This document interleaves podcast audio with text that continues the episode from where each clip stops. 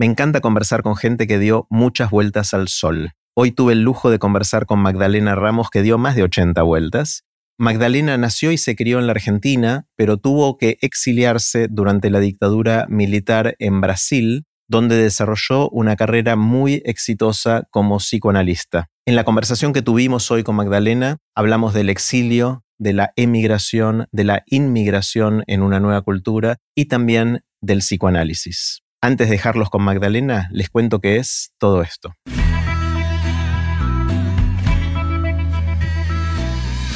Esto es Aprender de Grandes, el podcast donde comparto lo que aprendo mientras intento aprender durante toda la vida y lo que converso con gente que admiro.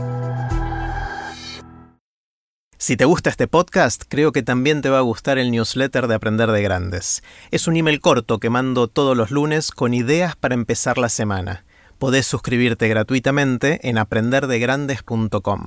Puse los links de este episodio en aprenderdegrandes.com barra Magdalena. Ahora sí, con ustedes, Magdalena Ramos.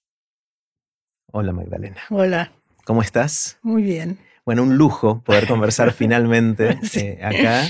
Eh, recién llegada hace pocos días de, Brasil y pasando unos días en, Argentina, así que bienvenida. Gracias, gracias. Eh, y quiero conversar de esos dos grandes temas, de, de, vivir en un país y en otro país y qué se siente, y después meternos en los temas del psicoanálisis, que es lo que haces profesionalmente. Está bien. Voy a hacerte la pregunta amplia sobre vivir en un lugar y después vivir en el otro. ¿Qué aprendiste de ser emigrante, inmigrante en otro país, de una cultura distinta, un lugar en el cual entiendo que no conocías el idioma cuando llegaste? ¿Qué aprendiste en ese recorrido? Bueno, primero quiero decir que me costó muchísimo irme de la Argentina. Eh, yo ya había recorrido 12 años de la profesión, estaba con grupos lindísimos, estudiando muchísimo, con el consultorio bastante armado y con muchos amigos. Yo soy muy apegada a la tierra. Entonces me costó un horror irme. Llegando a Brasil, yo acostumbro decir que uno se transforma como un chico, un chico que no sabe hablar, no sabe leer, no sabe escribir, no sabe andar, pero conjuntamente es un adulto que tiene que trabajar y ganarse la vida. Entonces, estas dos, estos dos extremos que estoy diciendo son dificilísimos de atravesar. Terrible, terrible. O sea, sos un niño, una niña siendo un adulto. Claro, claro. Porque estás totalmente desconectado, no, no, no entendés nada. Este, este es muy terrible, muy, muy terrible. En tu caso te fuiste de urgencia en una situación muy extrema cuando empezaba la dictadura en la Argentina. Sí, sí, sí. Eh, con lo cual no fue una decisión voluntaria. No, totalmente, totalmente impuesta, totalmente impuesta. Teníamos, eh, o sea, no éramos militantes, eh, pero estábamos tanto mi marido como yo, muy, eh, muy en el candelero, digamos. Él tenía una institución y traía artistas solamente de izquierda. Yo trabajaba en la facultad y hablaba de los temas que me interesaban. Y bueno, entonces nos sentíamos muy expuestos, muy expuestos. De hecho, a mi marido le pusieron una bomba en el escritorio de él, lo amenazaban todo el tiempo y, bueno, eso nos movió para irnos. ¿Y por qué Brasil? Por la cercanía. Yo tengo una hija cuyo padre está aquí. Entonces. O sea, eh, tu esposo. Primero. Claro, te, te, fuiste con el segundo esposo. Sí, Tenías una hija del primer. Tengo una hija del primero y tengo otra hija del segundo. Eh, o sea, tenemos, y él tiene también una hija de su primero. Ok, la mía, la tuya y la nuestra. Exactamente, exactamente. Y felizmente las tres se llevan bárbaro y son muy, muy lindas personas, lindísimas personas. ¿Qué me había preguntado? No, ¿por, qué Brasil? ¿Era cerca? Entonces quería estar, estar cerca de, una de tus hijas. Sí, sí, sí. Y, uno podría llegar aguantándose un ómnibus con 40 horas de, de, sentarse en el ómnibus y llegaba a la Argentina. Cualquier otro lugar involucraba aviones, mucho dinero, este, otra situación. Eh, y mi marido había hecho algunos contactos en Brasil, había traído artistas a Chico Buarque, a, este, a Vinicius de Moraes, y entonces, bueno, él tenía algún, algún contacto mayor que yo. Eh, entonces esa fue la razón, fundamentalmente la cercanía. Pero durante la dictadura podías volver a la Argentina? ¿Era posible el viaje o no? No, no, no volvimos por mucho tiempo. Por mucho tiempo no volvimos. Mm. Muchísimo tiempo no volvimos. ¿Y Brasil cómo los recibió? Brasil nos recibió bien, pero nosotros no sabíamos ni la mitad de las cosas que sabemos ahora, porque eh, ellos también estaban atravesando una situación de dictadura pero para nosotros era como más blanda y era verdad que era una situación más blanda. De hecho, no, no tienen los muertos que tenemos los argentinos, ni este, bueno, fue una situación mucho más liviana, mucho más liviana. Pero nosotros estábamos medio obnubilados, no conocíamos muy bien esa historia, que la fuimos conociendo a medida que fuimos viviendo. Entonces, este, fue arriesgado también eh, irnos. Una situación horrible que pasamos es que estábamos en un departamento y el síndico, allá se llama síndico, el que cuida, digamos, el edificio, era un alemán totalmente rígido y que quiso conocernos. Y vino a conocernos. Y no entendía cómo nosotros nos habíamos ido de una ciudad tan hermosa como Buenos Aires, de una situación tan linda como la que se vivía aquí, y él quería saber concretamente por qué nos habíamos ido. Y nos indagaba todo el tiempo por qué, por qué, por qué. Eh, bueno, cuando em, se fue, le da una tarjeta a mi marido, eh, donde evidentemente el apellido de él era alemán, y mi marido le da otra tarjeta donde su apellido era evidentemente judío. Entonces, bueno, ahí ya se, proclamó lo que, lo que éramos él, él y nosotros.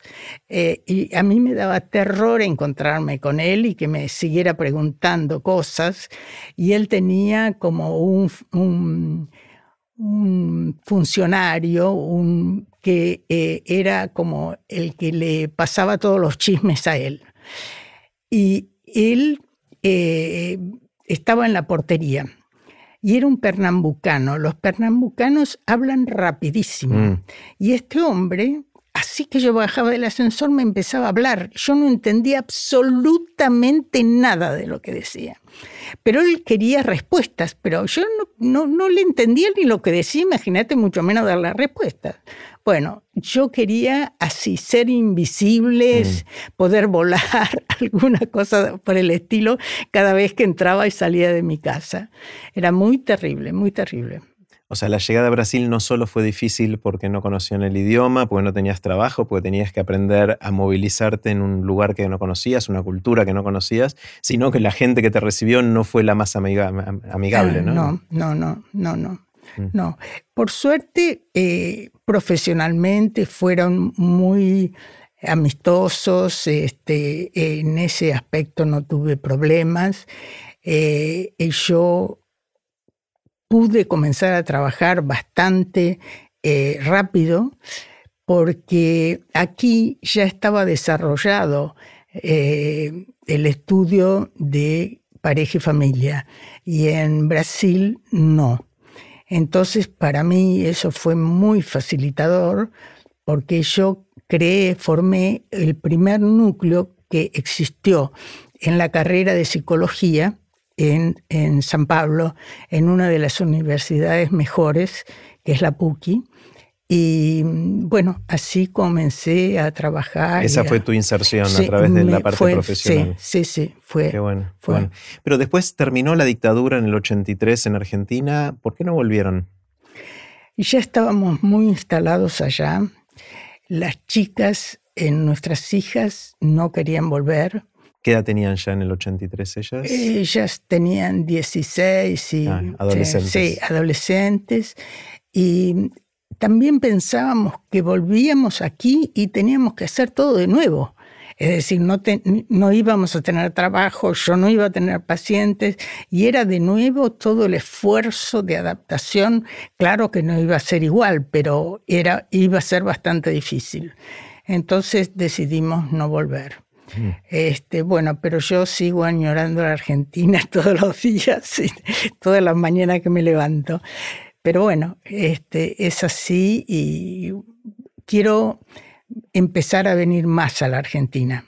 En la pandemia no pude venir en estos dos años ni una vez, pero quiero empezar a venir más, este, cada dos, tres meses, porque me alimenta la Argentina. Mm. Eh, tengo muchas amigas, este, la cosa cultural de acá, este, me alimenta. Realmente lo siento como un alimento. Es interesante porque conozco bastantes personas que fueron a vivir a otros lugares, algunas obligadas, como es tu caso, otras por decisión propia.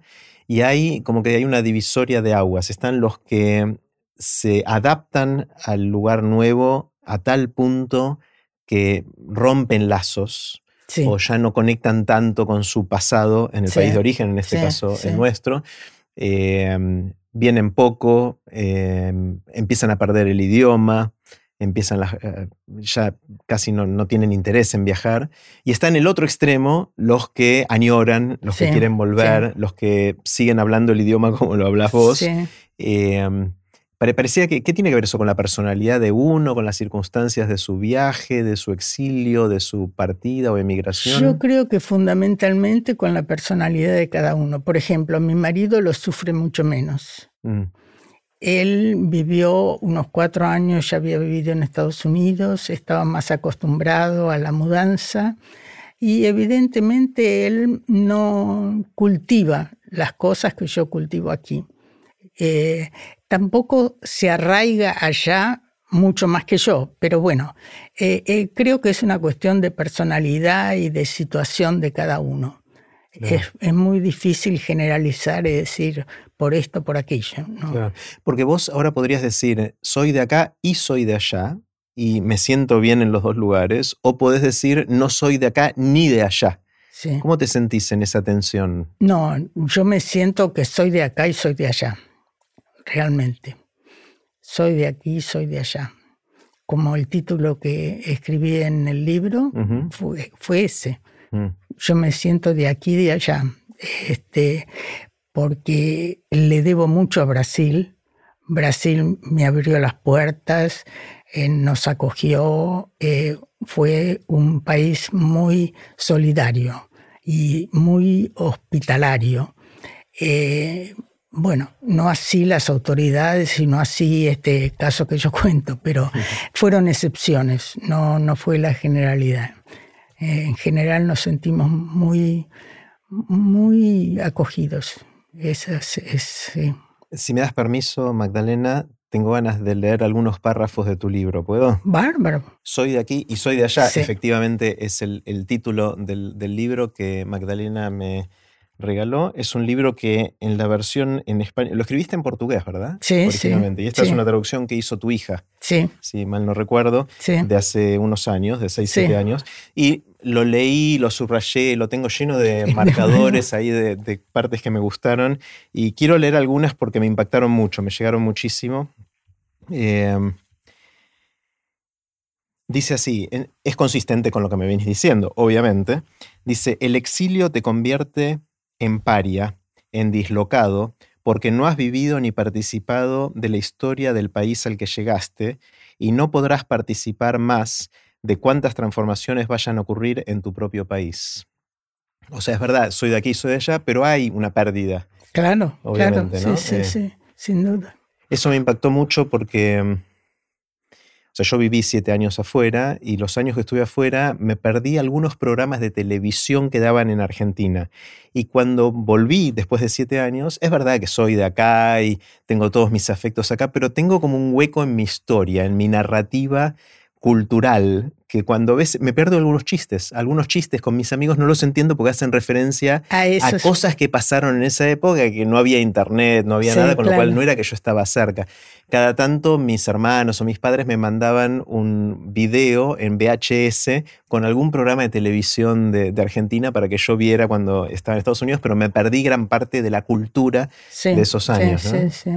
Em, esa, frase me, impactó mucho. Em, bueno, acá, acá hay otra que dice, ¿cuándo podría yo dialogar con un amigo si no sabía el idioma local? De alguna manera hay parte de esto que decíamos.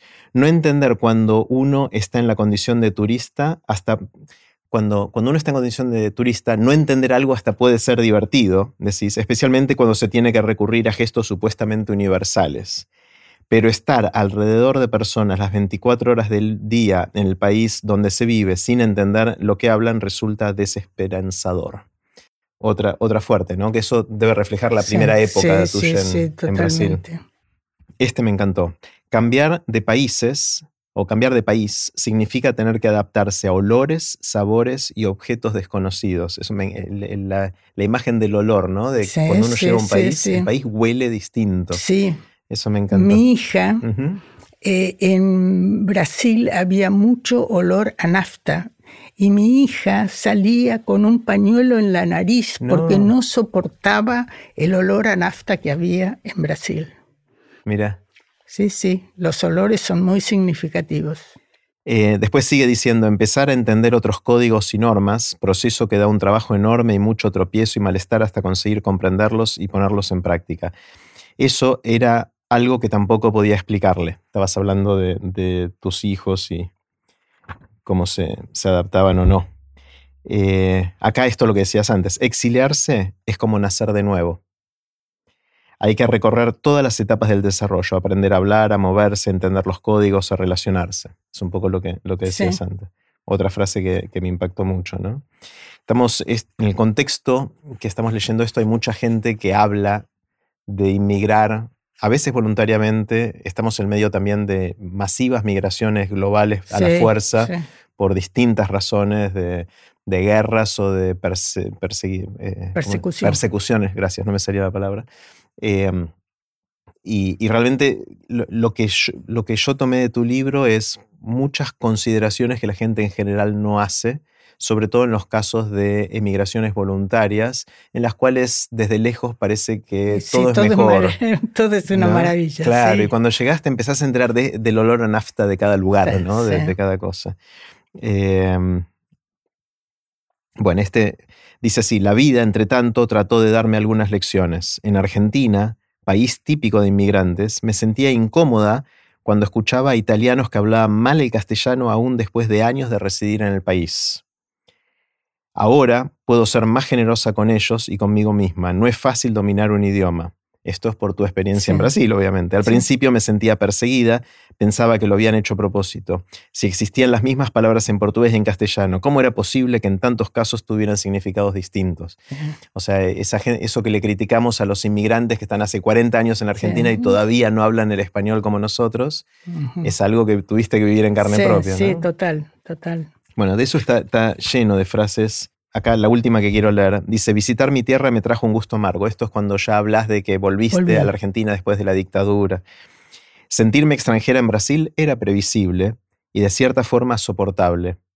Sentirme extranjera en mi propio país fue mucho más doloroso. Cuando vivía en Buenos Aires nunca me había, dado cuenta de, estos, de esos episodios de maltrato. Es una pena que esos comportamientos solo puedan ser detectados cuando se vive en otro lado y se entra en contacto con otro modelo. Nunca hubiera pensado que lo peor de un exilio se vive a la vuelta. ¡Fum! Esa me pegó, ¿no?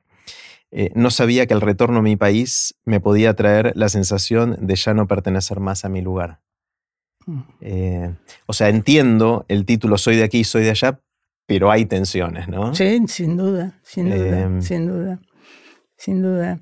No, y los códigos, eh, eh, que hay que aprender.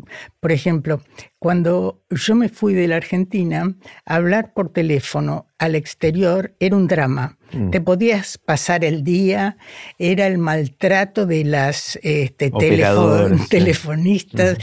que te querían matar porque ellas estaban muy sobrecargadas. Y cuando llegué a Brasil, iba a ser la primera llamada internacional. Y entonces eh, me atiende una operadora y me dice, hoy me ven. Yo colgué el teléfono. Pensaste que era equivocado.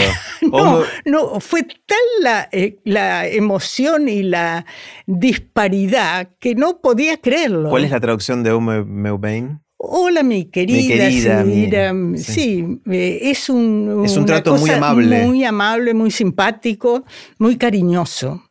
Y a mí me pareció, no, no, no entendí, no entendí. Colgué, mira el absurdo de una cosa a la otra. Claro, en algo tan chiquito como eso. Sí, como eso. Sí, sí, sí, sí, sí, sí, sí. sí. Y, y cómo uno tiene que aprender las cosas que eh, para uno le son totalmente naturales. Por ejemplo, los brasileros no saben decir que no. Mm. Entonces, ¿esto qué significa? Que vos le preguntas una calle y ellos te mandan a cualquier lugar. No la conocen la calle, pero no importa, inventan. Prefieren mentir a decir que no. No, exactamente. Es terrible. Yo un día tomé un colectivo y le pregunté al chofer eh, por la calle, sí, sí, suba. Ahí subí. Por suerte, un pasajero amable me dijo, señora, este, este ómnibus va a la calle que usted busca, solo que hace 30 cuadras que la pasamos esa calle. Entonces, Era para el otro lado que tenías que tomarlo. Exactamente. Entonces le conviene usted ir hasta la terminal y, cuando vuelve, ahí se baja donde usted se tiene que bajar. Entonces, mira el absurdo, que el, chofer te diga que sí y bueno, te mandó a cualquier lado. Mm. E, es, es, impresionante, impresionante. No saben decir que no. Y a uno le cuesta mucho esa situación de, porque vos cuando no entendés esto, les crees. Y bueno, les crees es un infierno. Claro, claro. ¿Qué, le dirías a alguien que está pensando en emigrar por decisión propia? Hay mucha gente que dice, quiero irme a otro país, desde el país donde está ahora, porque veo que ahí las cosas están mejor. ¿Qué, consideraciones deberían tomar de cosas que quizás no ven? Primero, eh, no ilusionarse o no fantasear con situaciones maravillosas que van a encontrar, porque en general no son así. Eh, que cuiden muy bien de cómo van a mm, ganarse la vida, eh, cómo quieren vivir y qué es lo que están buscando. Y fundamental, ¿por qué estás queriendo salir de donde están? ¿Qué es lo que los mueve la salida? Y, también ver muy bien esa llegada, porque realmente hay personas que se mueven, pero después vuelven.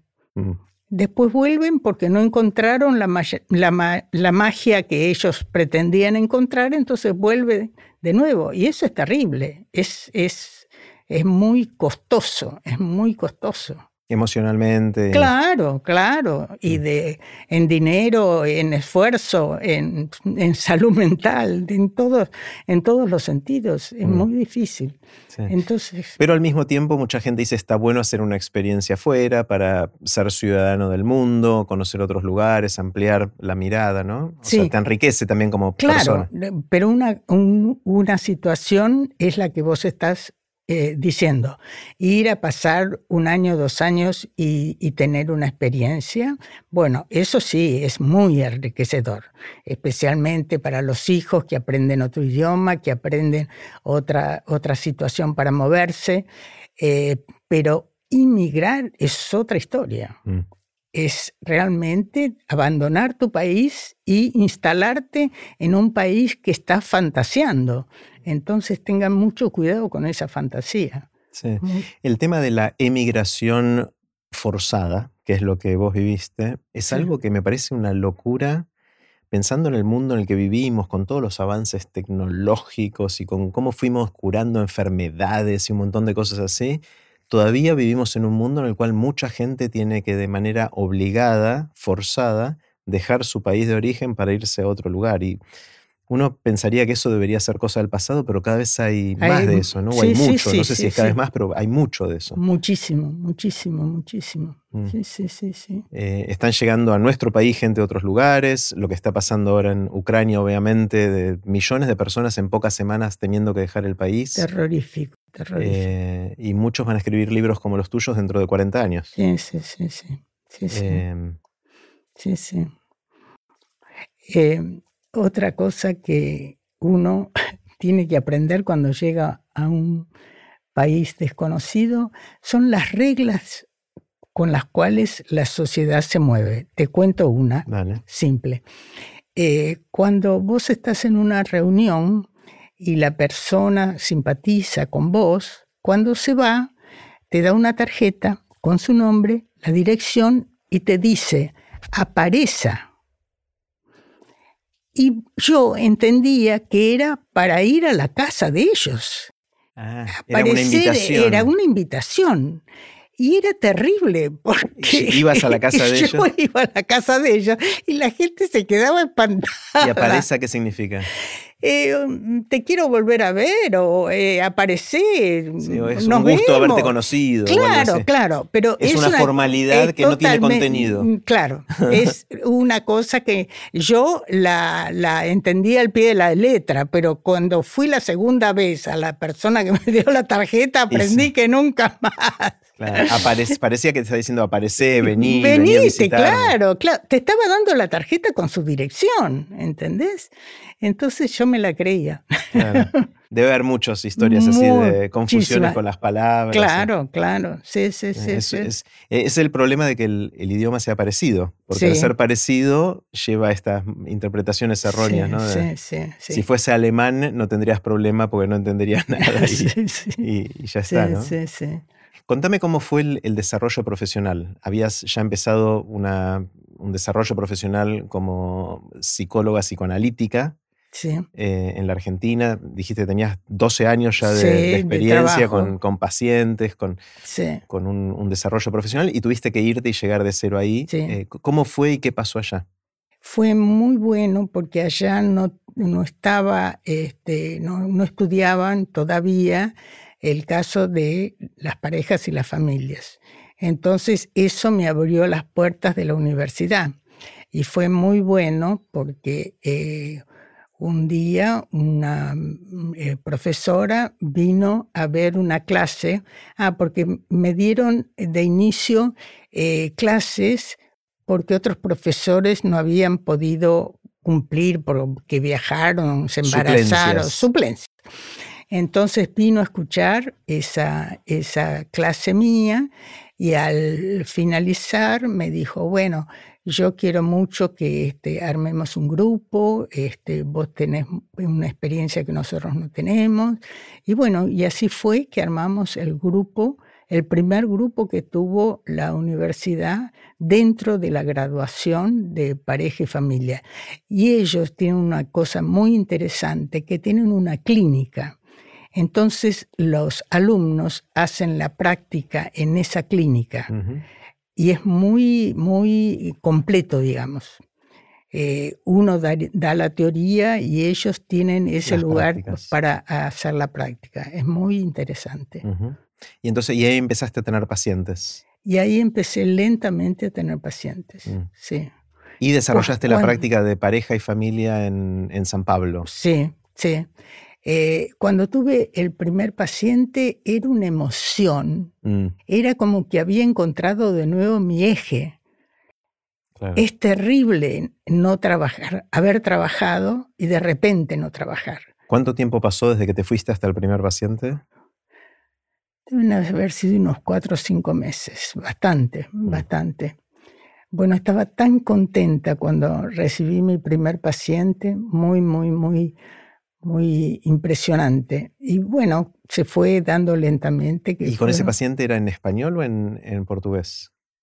Yo hablaba en portuñol, eh, pero los brasileros eh, entienden muchísimo. Yo una vez le pregunté a un lingüista por qué nos pasaba eso. Nosotros no entendemos nada del portugués y ellos entienden muchísimo. Y eh, él me dijo que eh, los vocablos que están en una lengua eh, están en la otra, en el caso de Brasil. Y nosotros no tenemos esa posibilidad porque no tenemos las mismas, los mismos vocablos que ellos tienen. No sé si será cierto o no, mm. pero este, el caso real es que nosotros no entendemos nada. ¿Vocablos te referís a vocales o a palabras? A palabras, a, o a sonidos. sonidos. Sonidos. Claro, los sonidos son distintos. Sí, mm. sí. Este, y es muy impresionante porque cuando van mis amigas a mi casa y, le quieren pedir algo a mi empleada, eh, le piden, mi empleada no entiende nada y, ellas también no le entienden cuando ella contesta, ¿no? Sí, es muy, muy, muy difícil entender para nosotros. ¿Y qué es esto de la terapia psicoanalítica de parejas y de familia? ¿En qué consiste? es difícil explicártelo. Te hago una pregunta así cortita para tu trabajo de 50 años de profesión, más o menos. Este, eh, uno trabaja en el vínculo, sea con la pareja o con la familia. Yo siempre les digo cuando atiendo una pareja o una familia que yo trabajo aquí, no trabajo ni con uno ni con el otro. Entonces, lo que uno trata de eh, mejorar es justamente el vínculo. ¿Por qué se pelean? ¿Por qué se agreden? ¿Por qué se culpan? ¿Por qué se maltratan? Este, y bueno, cuando uno va eh, trabajando todas esas condiciones, y cada uno eh, va viendo qué hace con el otro, eso tiene muy buen resultado, muy buen resultado. Y a veces te digo, cuando eh, ocurre, yo siempre digo que nuestro trabajo es como una filigrana, ¿no? Uno va muy despacito, muy eh, tanteando el terreno, pero cuando vos te das cuenta que la pareja o un paciente eh, entendió o, le abrió un espacio de lo que le pasa. Yo siento tanta alegría que me parece que yo les tendría que pagar a ellos, no es que ellos me paguen a mí. No le contemos a nadie, es, un secreto entre nosotros. Ese. Sí, es muy lindo, es muy lindo. Y el trabajo con familias es precioso, porque realmente eh, muchas veces eh, los hijos son maltratados o son agredidos y los padres no se dan cuenta, no tienen conciencia del tamaño del dolor que les provoca. Es muy difícil, muy difícil. Este, y es muy enriquecedor el trabajo de la familia. Ahora, en, las familias, em, siempre hay que resolver los problemas porque van a seguir estando juntos, pero las parejas pueden separarse. Sí, sí. O sea, hay, una opción de separarse ahí también. y a veces es la solución a los problemas o no. Sí, eh, en general cuando viene al tratamiento es difícil que se separen, porque si no ya lo hubieran hecho antes. Mm. Este, eh, y cuando se empieza a trabajar, ellos empiezan a llevar mejor y no se quieren separar. Al contrario, piensan que tiene posibilidades de reconstituir esa, esa relación y no separarse. Lógico, hay algunos que se separan, lógico que eh, esa opción existe. Y lo que yo les digo, que la separación se puede hacer en cualquier momento.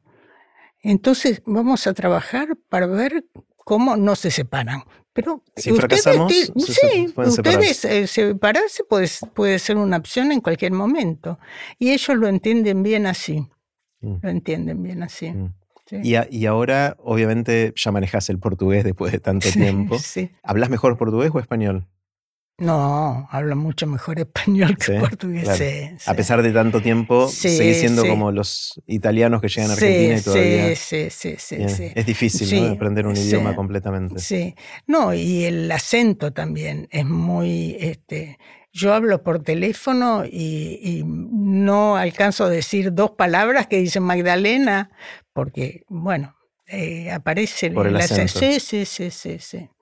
¿Y atendés a parejas y a familias ahora ya en portugués? Sí, sí, sí, sí, sí, sí, sí, sí, Eso es difícil, ¿no? Porque el, idioma es algo tan importante en el vínculo y entender las sutilezas del idioma y todo eso, me, imagino que en, el trabajo psicoanalítico debe, jugar un rol importante. Y cuando no es tu idioma de origen, el desafío es doble, ¿no? Sí, sí, sí, sí. Eh, y es muy gracioso cuando yo, em, em, en los primeros tiempos que estaba eh, atendiendo una pareja, em, la mujer dice, mi marido nunca fue aceptado en mi familia. Entonces yo le digo, ¿por qué? Y entonces dice, porque él es italiano. Ay, yo no entendí nada. ¿Por qué siendo italiano? ¿Qué, qué, tiene que ver? Sí. Y entonces este, eh, dice, no, porque mi familia era una familia de clase alta. Y las familias de clase alta en general rechazan a los extranjeros en general y a los italianos especialmente, ¿no? Y entonces este, eh, yo le pregunto, ahí mi, mi, prejuicio contra el de ellos, ¿no? Y entonces este, le pregunto si alguna vez eh, ellos también tuvieron ese, ese rechazo con los judíos. Y la mujer me mira como si yo estuviera loca, este, porque mm, para ellos los judíos no tienen el mismo preconcepto que tenemos nosotros. Entonces era el preconcepto contra el preconcepto. ¿no? Claro. Muy loco, muy loco. Sí sí, sí, ¿Y qué otras historias de, terapia, de familia o de pareja podés contar? Cosas que te hayan llamado la atención, situaciones que se resuelven de una manera inesperada. Sí, este, una, una familia que me consultó, eh, eran cuatro hijos. Y el problema era con el segundo hijo, porque iba a repetir por tercera vez el mismo grado. Entonces, eh, bueno, yo empecé a trabajar y eh, cuando alguien comenzaba a hablar, se armaba un lío en la familia. Unos, cantaban, otros se tiraban papelitos unos con los otros, otros bailaban. Entonces yo decía que parecía que en esta familia hay una bomba y cuando alguien se decide a, empezar a, desconectarla, todo el mundo se pone muy mal y no quiere. Bueno, esa, esa interpretación era la única que yo podía dar. Y la, la, la, di como por un, un mes de, la siguiente, de formas diferentes, pero decía lo mismo. Y ahí después me llama el padre y me dice, ya no aguanto más que usted hable de la bomba, porque en mi familia hay una bomba. Y me dice que el segundo hijo, ese que tenía problemas, era adoptivo. Y ni el chico ni nadie de la familia sabía esa situación. Wow. ¿Y explotó esa bomba o no? Sí, eh, yo, eh, esa familia me hizo cambiar una, un aspecto técnico de mi funcionamiento. Porque yo, antes de esta familia, no daba nunca entrevistas individuales, me negaba a dar entrevistas individuales. Pero con esta familia yo me sentí tan mal con este hombre que me tuvo que decir por teléfono esa situación que dije, bueno, no, yo voy a, a abrir un espacio para quien quiera hablar, desde que lo que se diga después pueda ser pasado para la familia. Y así lo, lo, modifiqué y no tuve muchos pedidos de, de, situaciones individuales, pero me sentí muy mal con este hombre. Y yo le dije que realmente él me lo estaba diciendo porque suponía que tenía ganas de que yo lo ayudase a que esta bomba apareciese en la familia. Y me dijo, sí, sí, y bueno, ahí, ahí fue comenzamos a trabajar y se abrió la bomba. ¿Y, esa familia estuvo mejor después? Sí, sí, sí. Y ese chico no repitió de grado. este, y era impresionante porque el chico tenía muchos granitos y, prácticamente se tapaba la cara. Tenía un con el pelo, eh, con el pelo impresionante. Y después este, yo le dije que lo trataran, pues, le desaparecieron los granitos, el chico se peinaba totalmente diferente y se le veía la cara, se le empezó a ver la cara. Mm. No, tuvo eh, esa, esa revelación, digamos, tuvo una, un beneficio muy grande. Además, eh, los otros hermanos eh, se agredían mucho entre ellos y maltrataban la casa, rompían vidrios, rompían puertas, este, eran muy, muy agresivos. Y bueno, todo eso se fue, se fue calmando. Qué bueno.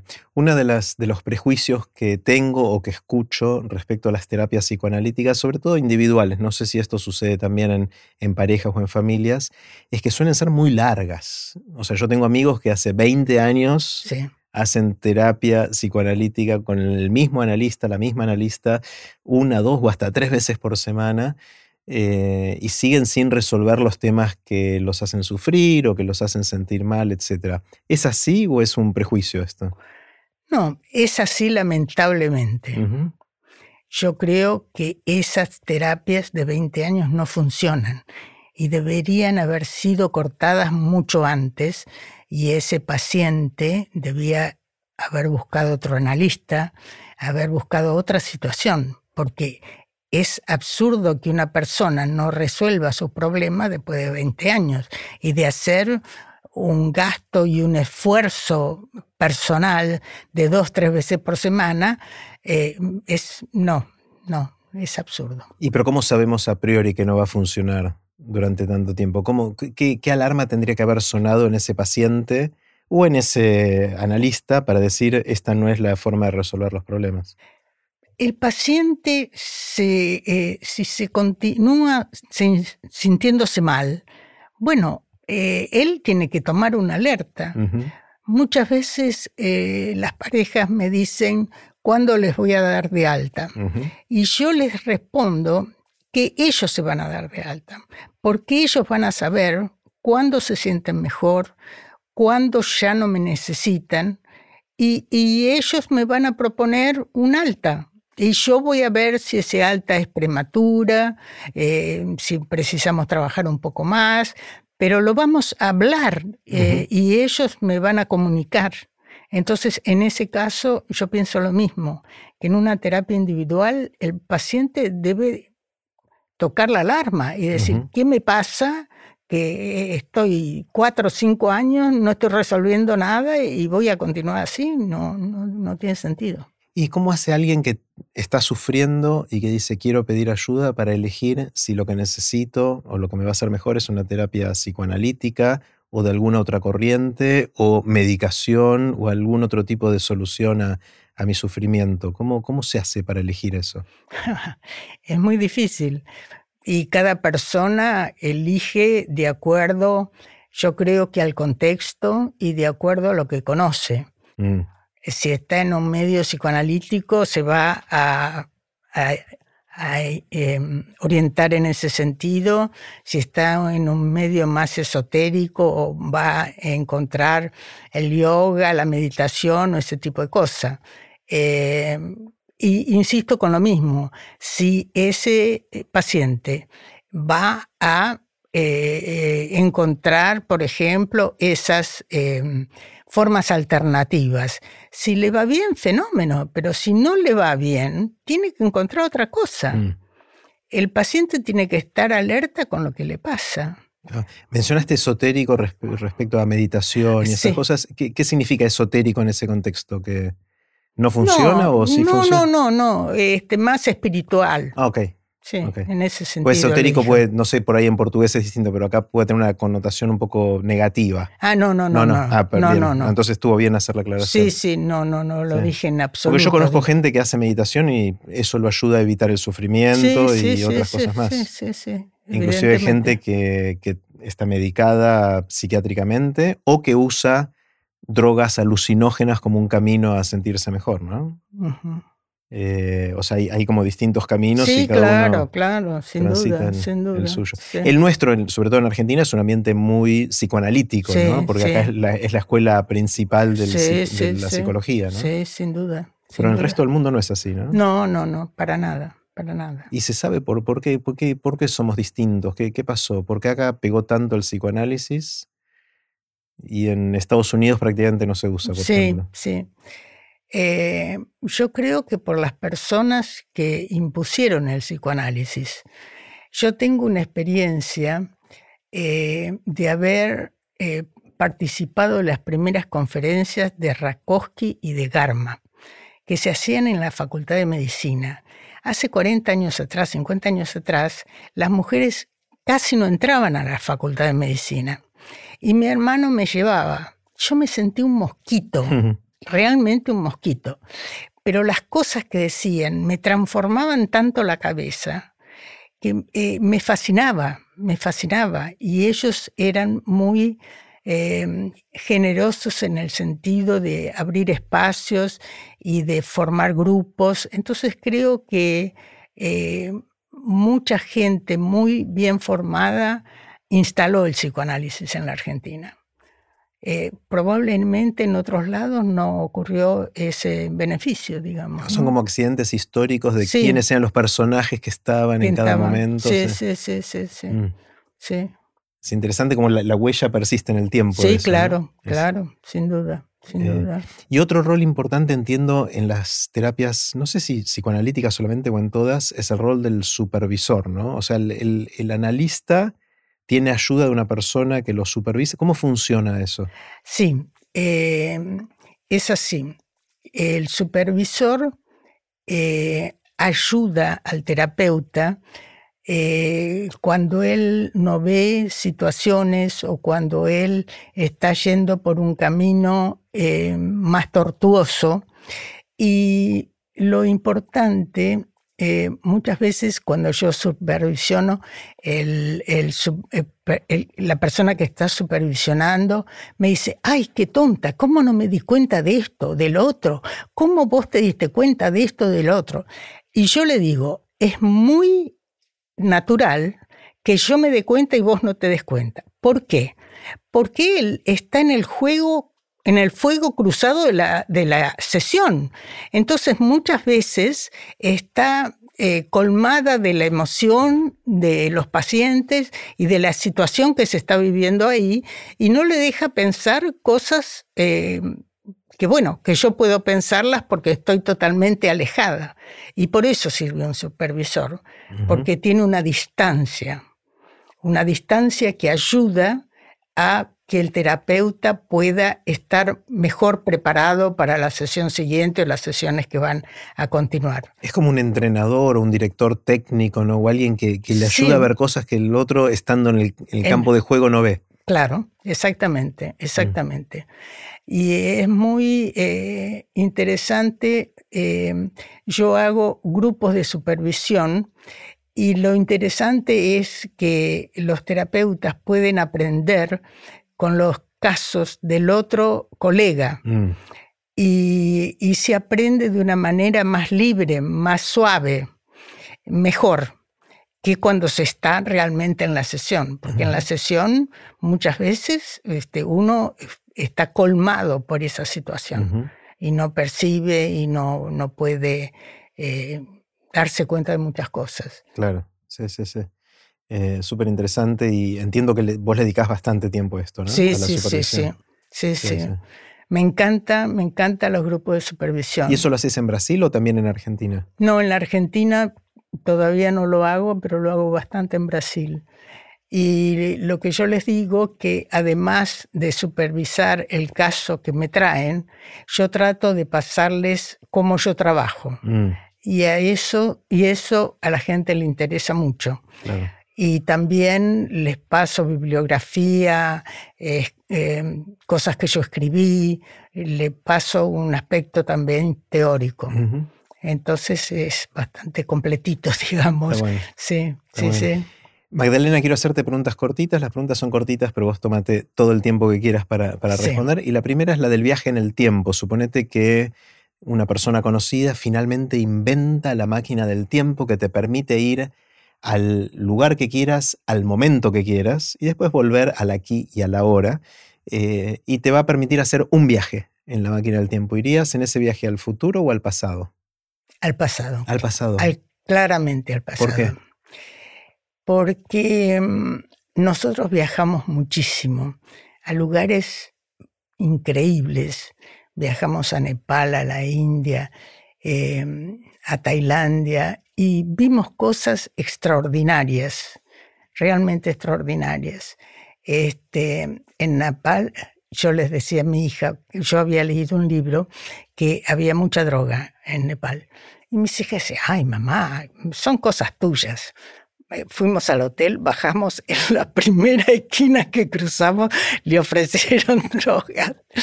Este, pero eh, en Nepal lo que vimos es mucha, eh, como mucho respeto por los animales, por la tierra.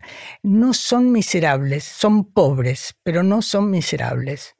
Nosotros recorrimos un día, caminamos ocho horas por distintos pueblitos y, como yo te digo, son pobres, pero no miserables. Ellos eh, cuidan de sus animales, cuidan de sus este, huertas y consiguen comer bien y adaptarse a esa, a esa situación precaria, pero buena. Entonces, este... ¿Y por qué querías ir al pasado? No entendí. No, porque eh, el pasado me proporcionó todas estas situaciones. Ah, ya entendí. De muchos viajes. O sea, querrías revivir eso que viviste. Sí, sí, sí, sí, sí, mm. sí. sí. Porque se, eh, era muy interesante, muy interesante. ¿Qué sabes hoy que no sabías cuando estabas empezando, hace algunos años eh, ya atrás, que te hubiese gustado saber? Es decir, si vos podrías hablarle ahora a la Magdalena joven, más joven todavía que hoy, ¿qué le dirías? Eh, a mí me hubiera gustado que me enseñaran más literatura, que me enseñaran más a escribir mejor. Ajá. Eh, eh, eso me hubiera gustado muchísimo. ¿Es algo que no tuviste en tu formación? No tuve, no tuve mi formación. ¿Y trataste de hacerlo de, más grande o no? Sí, pero bueno, no te sale tan bien como realmente que te hubieran enseñado desde chico. ¿no? Mira, mira. Sí, sí. ¿En qué sentís que pensás distinto a la gente que te rodea? Eh, ¿Puede ser la gente más íntima o un círculo más amplio? Em, yo no estoy de acuerdo cómo hoy se educan a los chicos. Porque creo que los padres, infelizmente, están muy poco tiempo con los hijos digamos, dos horas, a lo sumo tres horas por día. Y en ese tiempo no quieren ponerle límites y no quieren enojarse con los hijos. Pero ¿qué pasa? Los chicos se transforman en pequeños tiranos. Mm. Eh, no los educan, los, este, los, mm, los miman mucho y, y, no les dan una orientación realmente. Y pienso que eso es muy malo para los chicos que van a aprender los límites afuera de la casa y los van a aprender de una forma mucho más dolorosa, más traumática, y en la casa van a tener problemas con esos padres. Entonces, en ese sentido, eh, no, no, no estoy de acuerdo con cómo se... La mayoría, por supuesto, ah, hay excepciones, pero mm. la mayoría es así. ¿Qué te asombra? ¿Qué te sorprende? ¿Qué son esas cosas que ves y decís, wow? Lo que me sorprende es que la gente no reaccione. Por ejemplo, me sorprende muchísimo que no le hagan algo a Putin, mm. que nadie lo pare. En Rusia. En Rusia. Mm. Eh, que, que no, no se manifiesten las personas. Eso me pone muy mal. Es como, lo siento como un trazo de total sometimiento, de total abandono hay toda una maquinaria de propaganda ahí, de información que los hacen pensar que están recobrando su, su potencia. Su potencia. Como nos pasó acá en la Guerra de las Malvinas. Al principio fuimos todos a la plaza a festejar que habíamos recuperado las Malvinas, ¿no? O sea, pensándolo en retrospectiva es terrible, pero fue lo que hicimos. Sí, sí, sí. Eh, después nos dimos cuenta de lo que estaba detrás y fue terrible. Sí. Pero puede ser que en Rusia esté pasando algo así, ¿no? Sí, sí, sí. Eh, ¿Cuáles son las lecturas, los libros que leíste a lo largo de la vida que más te impactaron? ¿Cuáles son uno o dos libros que, sentís que te Siddhartha. formaron? Mira, a mí también. ¿Ah, sí? Me encantó, me encantó, me encantó. Este, los libros de Castañeda, me, me abrieron también mucho la cabeza. Y por supuesto, todo el compendio de Freud que me súper abrió la cabeza. Claro, es, es como tu, tu guía eh, profesional, sí, digamos. Sí, sí, total. Yo veo ahí todos los libros que en general tienen lomo verde, una de las ediciones que yo conozco están todos ahí, que son no sé cuántos tomos, y ocupan una biblioteca entera, en la biblioteca de muchos de mis amigos que también estudiaron psicología. Sí, sí, Eh, sí. Escribió mucho Freud. Muchísimo, muchísimo. Fue muy generoso. y, y, mm, colocaba mucho sus errores, sus aciertos, este, fue muy generoso, muy generoso. ¿De qué trabajas? Si te apuraran así, te preguntaran rápidamente de, qué De psicóloga. Psicóloga, dirías eso. Soy Sí, psicóloga. sí, soy psicóloga. Sí. Sí, sí. ¿Y, y el psicólogo qué hace? ¿Cuál es el- la misión o el objetivo del psicólogo? Poder ayudar a las personas a que se sientan mejor, a que se vinculen mejor, a que estén mejor. Mm. Es como evitar el sufrimiento y tratar Sí, de mm, llegar a alguna plenitud o algo. Sí, mm, eh, es un poco exagerado. El sufrimiento Es no muy- se puede, no se puede aplacar porque hay situaciones de sufrimiento que son totalmente lógicas. Este, y también no se puede transformar todo en una situación muy eh, divertida o muy. No, este, bajemos un poquito las aspiraciones. bien, Sí, es demasiado eso. sí, sí, sí, es Pero al menos poder convivir con ese Ah, sufrimiento. sí, sí, sí, sí. O convivir mejor con el Claro. sufrimiento. Mm. Sí, sí. Sí. ¿Sabes cómo nació la pasión por lo que haces? ¿De dónde, Sí, de dónde viene? totalmente. ¿En serio? Mira qué bueno, contame. Yo antes de formarme como psicóloga, me formé como profesora de chicos deficientes Ajá. mentales. Y tuve una escuela por 12 años con chicos deficientes mentales. En Argentina todavía. Ah, sí, sí, totalmente aquí. Y observé muy claramente que dos chicos que tenían prácticamente el mismo coeficiente intelectual, uno podía desenvolverse mucho y el otro se quedaba absolutamente atrás. ¿Y por qué eso ocurría? Porque uno, la familia lo aceptaba, los hermanos jugaban con él, Mm, eh, era, era presentado a la familia más grande, a los amigos. El otro era prácticamente escondido. Wow. No lo, no lo incluían, no lo respetaban. No. Y esa, esa situación familiar me hizo ver la gran, gran importancia que tiene la familia. Ahí dije, no, voy a realmente eh, dedicarme a trabajar con familias, porque es importantísimo, importantísimo el ya rol eras que tiene. psicóloga de antes, antes. No, no, no. ahí te pusiste a estudiar psicología. Ah, ya estaba eh, paralelamente en el último año de, de esto, eh, comencé. Sí, sí, sí, sí. sí. Qué fuerte, ¿no? Como una historia, como esa observación te, te inclinó. Me, me marcó, me marcó muchísimo. Porque yo no podía entender cómo dos chicos que prácticamente eran igualmente desarrollados mentalmente tenían un desenvolvimiento tan, tan diferente. Mm. Bueno, Magdalena, me encantó conversar, un lujo, eh, aprendí muchísimo eh, y estoy feliz de haber tenido este rato con vos. Bueno, y yo también me encantó haber participado y participar de todas las cosas que haces y me parece que sos muy generoso eh, en la forma que abrís tu conocimiento, en la forma que compartís y eso me da mucho placer. Bueno, el agradecido soy yo porque puedo tener estas conversaciones con vos y con gente como vos, así que gracias. Bueno, gracias a mí. Y así terminó la conversación que tuvimos con Magdalena Ramos. Puse los links de este episodio en aprenderdegrandes.com barra Magdalena. Espero que lo hayan disfrutado tanto como yo.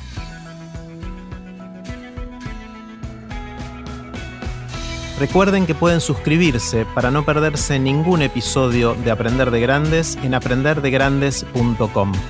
Los espero en el próximo episodio de Aprender de Grandes, cuando les cuente lo que aprendo en mis intentos por seguir aprendiendo durante toda la vida y en las conversaciones que tengo con gente que admiro. Chau.